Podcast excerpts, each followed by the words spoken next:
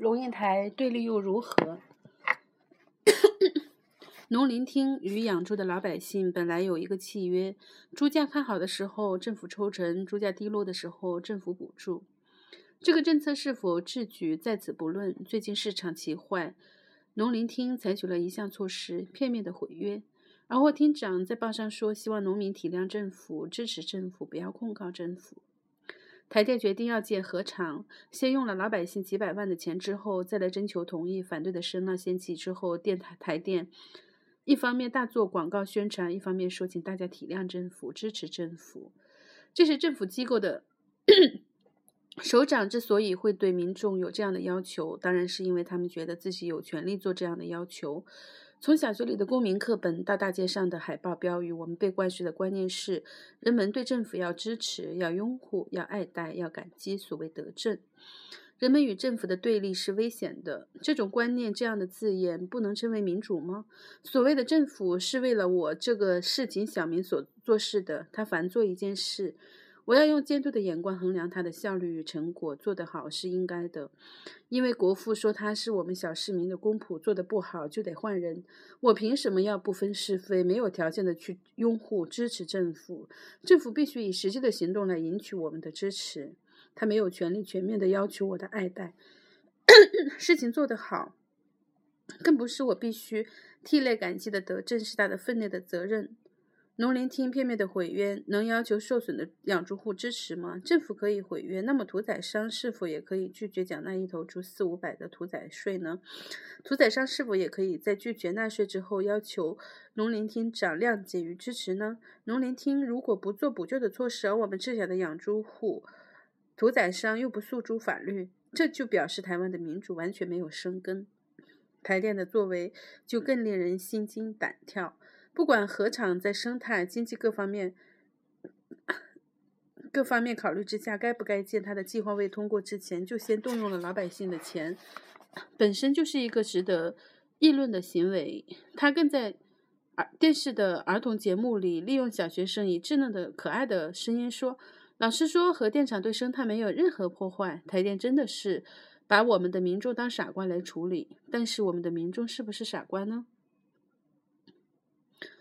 到大安户政事务所去申请户籍预本，发现发觉几十个人背贴着背挤在一个柜台，柜台后只有一个工作小组，工作小姐埋头苦干，其他部门的人却轻松的很，谈笑的谈笑，吃糖的吃糖。一个戴眼镜的男人把正在杜部杜方部的主任找来，找了出来质问：“你为什么不能增加人手？”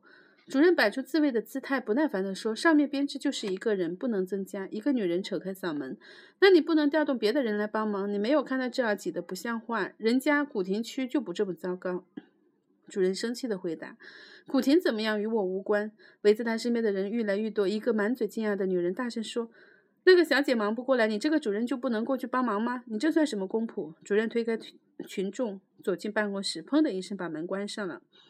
这是令我高兴的一幕。这个主任就是构成所谓政府的一部分。像这样的缺乏效率、不知检讨、毫无服务观念的政府官员当然不少，但是今天的人们已经不是愚民。我很欣赏的看着大学生与学校当局热烈的讨论组织章程，大声的提出反对意见。我很安慰的看见智能不足儿童的母亲集体到教育部去陈情，慷慨激昂的把现行制度对他们子女不公平的地方一一指出，要求改善。有指责，有要求，就算是对立，那么对立有什么不好？权力是争取来的。人们如果相信政府是一个需要无条件的支援、拥护、爱戴的东西，那这个政府也真是可以为所欲为了。就是要有对立的人们、监督的人们，才可能有好的政府。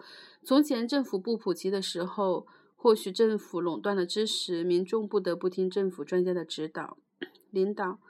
今天的台湾在野的知识说不定比在朝的还多。在这种情况下，政府能不能政府能不经沟通就一厢情愿地要求人们支持拥护吗？政府通常是个很吓人的名词，意味着权威统治，非常的抽象。事实上，政府由个人组成，从户政事务所的主任到国家的元首啊，只要是而只要是个人，就有个人的偏见、私欲、学识的限制、才智的不足。由各种有缺陷的个人所组织起来的政府，可能完美吗？人们可以闭起眼睛来放心的拥护吗？托马斯曼写过一篇政治寓言似的小说，描写一个魔魔术师如何用他的意志与伪装，彻底的瓦解了观众的意志。他的政治讯息是：如果没有观众的默许，这个魔术是不可能得逞；如果没有人民群众的默许，任何独裁者也不可能得势。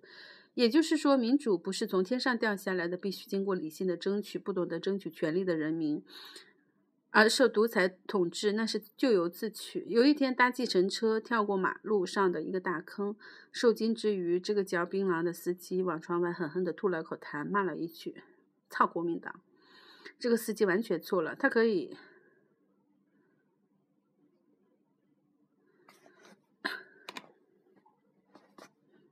他可以操养公树，可以操着市政府，但是路上一个坑与国民党这个政党何干？他的咒骂完全不公平。可是，或许有一个可能的解释，他骂党是因为。